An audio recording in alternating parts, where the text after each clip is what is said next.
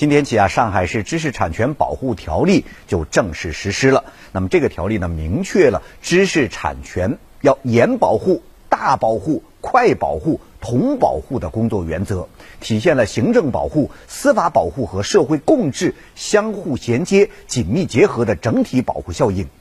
另外呢，条例啊，在提出加强知识产权行政保护、司法保护工作举措的同时，还要积极引入社会共治机制，推动形成司法保护、行政保护、仲裁、调解、行业自律等协同机制。